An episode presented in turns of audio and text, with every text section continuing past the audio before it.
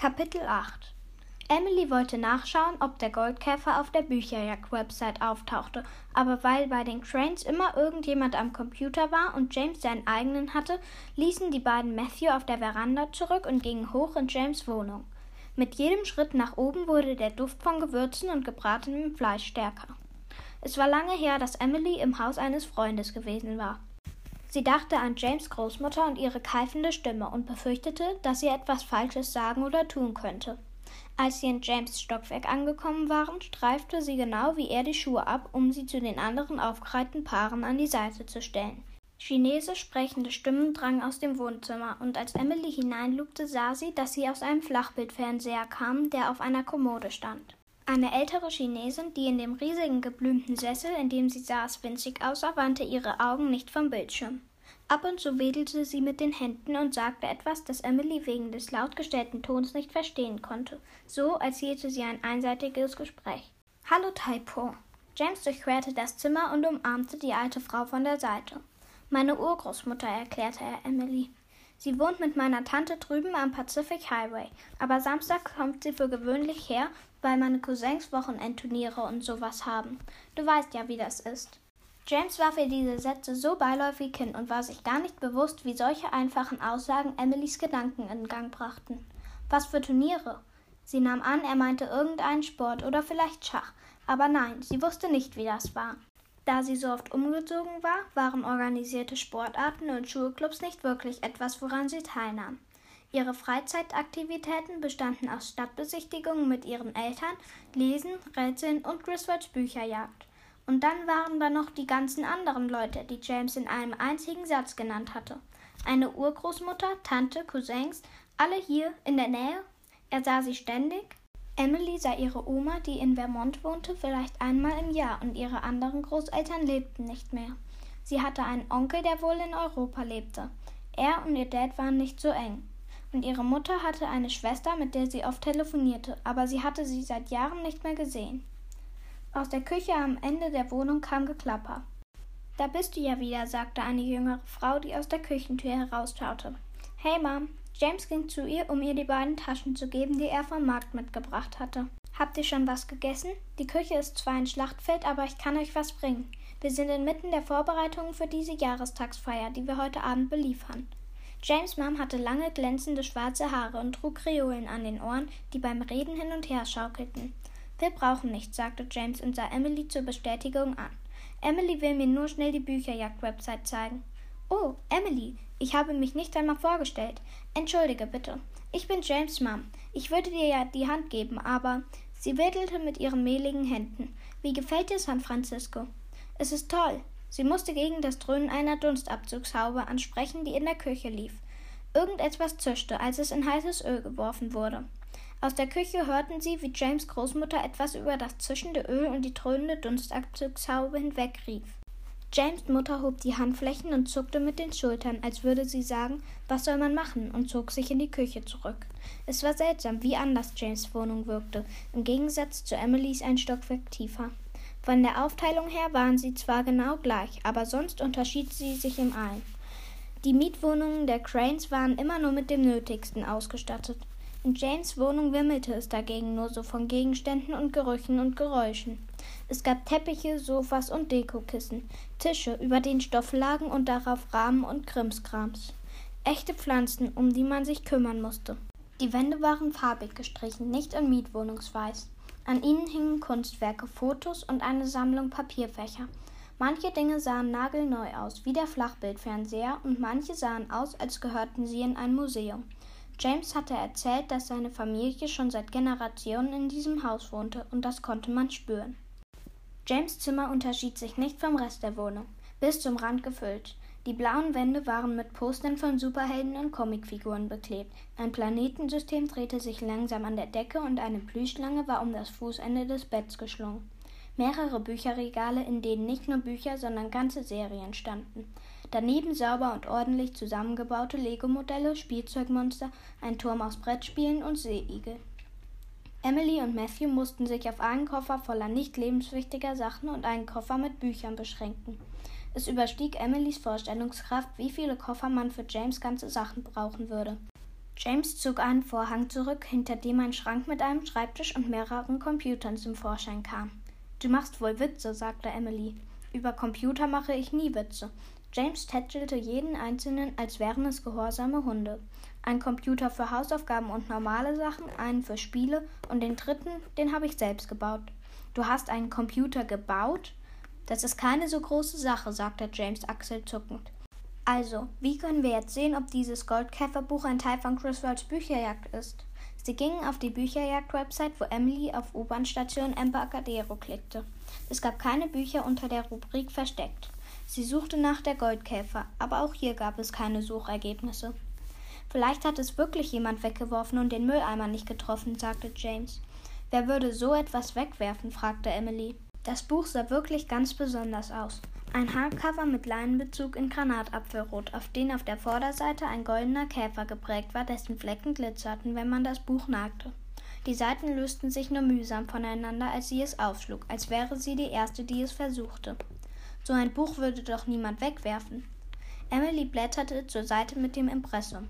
Das einzige, was sich darauf befand, war eine kleine Zeichnung von einem schwarzen Vogel vor einer Brücke und Wellen des Ozeans sowie eine kurze Aneinanderreihung von Zahlen. Die Zeichnung löste ein komisches Gefühl in ihr aus, als hätte sie davon geträumt, das Buch zu finden, oder als hätte sie das Symbol vorher schon einmal gesehen. Vielleicht hatte jemand das Buch erst kurz zuvor versteckt und noch gar keine Gelegenheit gehabt, es online zu registrieren, oder hatte es vielleicht sogar vergessen. Sie wechselte ins Forum, um eine Nachricht zu posten. Ich habe ein Exemplar von der Goldkäfer von Edgar Allan Poe in einer U-Bahn-Station in San Francisco gefunden. Hat es jemand versteckt und vergessen zu registrieren? Bitte, bitte sagt ja, ich brauche die Punkte. Sie brauchte die Punkte nicht wirklich, aber es fehlten ihr nur noch 15 Punkte, um vom Miss Marple Level zum Auguste Dupin aufzusteigen, und sie hatte eigentlich mit zwei Punkten für das Tom Sawyer Buch gerechnet. Nachdem sie ihre Nachricht im Forum gepostet hatte, gab Emily James einen Überblick über die Bücherjagdseite und aktualisierte ihr Profil, damit es nun auch San Francisco als ihre Stadt und die Booker Middle School als ihre Schule Arbeitsort anzeigte.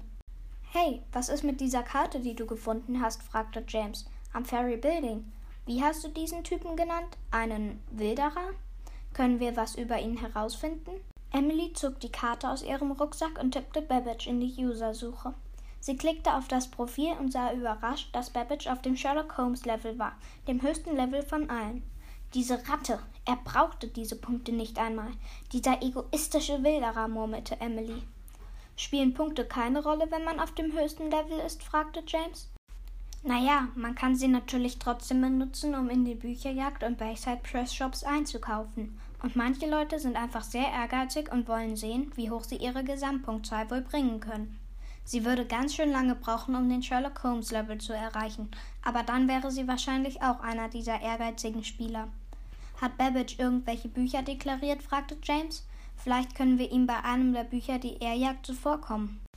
Emily klickte auf Babbages Profil, um sich seine versteckten Bücher anzusehen, wurde aber von einer anderen Entdeckung abgelenkt. Booker Middle School las James. Er geht auf unsere Schule? Oder sie, sagte Emily. Jetzt, wo sie wusste, dass Babbage genauso wie sie ein Schüler war, ärgerte es sie noch mehr, dass er Tom Sawyer gewildert hatte. Können wir sein Bild anschauen? Er hat keins hochgeladen. Babbage benutzte einen Avatar, genauso wie Emily. Sie überflog Babbages Buchliste. Der Benutzer hatte keines deklariert, aber er hatte vor kurzem mehrere versteckt. Wenn man ein Buch versteckt und den Hinweis hochgeladen hatte, wählte man eine Detektivkategorie, um den anderen Usern eine Ahnung davon zu geben, wie kompliziert es sein würde, das versteckte Buch zu finden. Babbage hatte all seine Hinweise mit dem Sherlock Holmes Level gekennzeichnet, daher lagen sie ziemlich sicher außerhalb von Emilys Codeknacker-Fähigkeiten. Der Computer machte Pling und ein Chatfenster poppte auf. Raven, kann ich zu Diensten sein? Wer ist das? fragte James. Ist das ein Butler oder sowas? Emily zuckte mit den Schultern. Keine Ahnung. Surly Bombard? Zu Diensten womit? Raven, du hast dich nach dem Goldkäfer erkundigt. Oh, Emily setzte sich aufrecht hin. Das ging ja schnell. Raven weiß etwas über das Buch. Siehst du, ich wusste, dass es ein Buch von Criswells Bücherjagd ist. Surly Bombard, hast du es in der U-Bahn-Station versteckt? Raven, ich kann die Orte nicht preisgeben. Der Ort ist preisgegeben, du Spinner, sagte Emily. Wie sollte ich sonst davon wissen? Surly Wombard, Ich weiß den Ort bereits. Ich habe den Goldkäfer in der U-Bahn-Station gefunden. Ich versuche, Punkte dafür zu bekommen. Raven, der Goldkäfer ist eine Kurzgeschichte von Edgar Allan Poe, die erstmals im Jahre 1843 erschien. Poe gewann einen Kurzgeschichtenwettbewerb und der Preis war die Veröffentlichung in einer Lokalzeitung. Es war damals eine sehr beliebte Geschichte und hat Kryptogrammen und Geheimschriften mehr Aufmerksamkeit gebracht. Was soll diese Geschichtsstunde? fragte James. Emily seufzte. Ich glaube nicht, dass Raven tatsächlich dieses Buch versteckt hat. Das ist wahrscheinlich einer dieser Streber, die nichts Besseres zu tun haben, als mit ihrem Wissen anzugeben. Ganz toll. Du weißt also eine Menge über Edgar Allan Poe. Emily schloss das Chatfenster mit einem energischen Mausklick. Lass uns lieber schauen, ob es Neuigkeiten über Mr. Griswold gibt. In den Foren gab es keine Neuigkeiten, aber Emily sah einen Thread in der Kategorie Garrison Griswold, der die Überschrift Was wäre wenn trug. Ein User aus Südkalifornien hatte geschrieben, ich will ja kein Spielverderber sein, aber ich hatte gerade einen traurigen Gedanken. Was passiert mit Griswolds Bücherjagd, wenn Mr. G es nicht schafft? Emily holte tief Luft. Natürlich hatte sie sich Sorgen um Mr. Griswold gemacht und darüber nachgedacht, was es bedeutete, dass er in kritischem Zustand sei.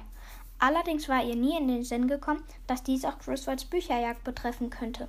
Sie überflog die Reaktionen und fand gemischte Antworten. Die meisten Leute schrieben positiv über die Zukunft, sowohl von Mr. Griswold als auch von Griswolds Bücherjagd. Aber der Kommentar eines Users hätte auch fett gedruckt sein können, so sehr stach er heraus. Ein Freund eines Freundes arbeitet bei Bayside Press und lasst uns einfach sagen, dass es Liebe und nicht Geld waren, die Griswolds Bücherjagd am Laufen hielten. Und das war noch bevor alles mit dem großen G passiert ist. Ich will ja auch froh und munter in die Zukunft blicken, aber ich denke, wir sollten den Spaß rund um die Bücherjagd ausnutzen, solange wir es noch können. Hoffentlich habe ich Unrecht.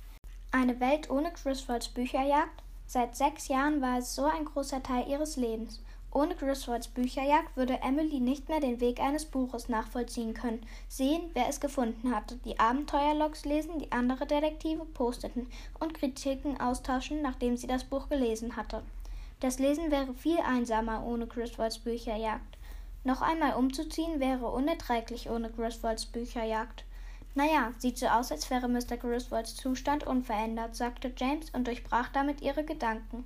Wir wollten doch eine Geheimsprache erfinden. Sollen wir damit gleich anfangen? Emily blinzelte James ein paar Mal an, als würde sie ihn nicht richtig sehen. Stimmt, sagte sie schließlich. Sieht so aus, als wäre alles unverändert.